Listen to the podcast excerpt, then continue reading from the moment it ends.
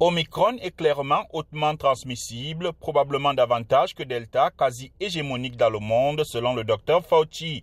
Les résultats des expériences en laboratoire sur l'efficacité des anticorps provenant des vaccins actuels devraient être connus dans les prochains jours, d'ici une semaine, a-t-il dit.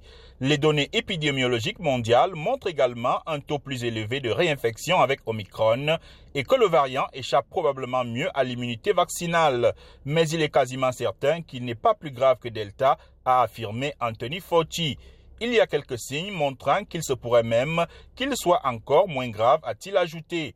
En l'état, un virus plus transmissible, mais qui ne provoque pas de forme sévère ni de hausse des hospitalisations, serait le scénario le plus favorable, a-t-il expliqué.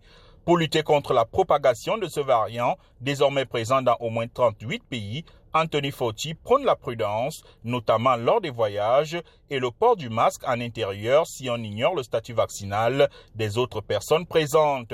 Ceux qui sont éligibles à la troisième dose de vaccin devraient également la recevoir au plus vite.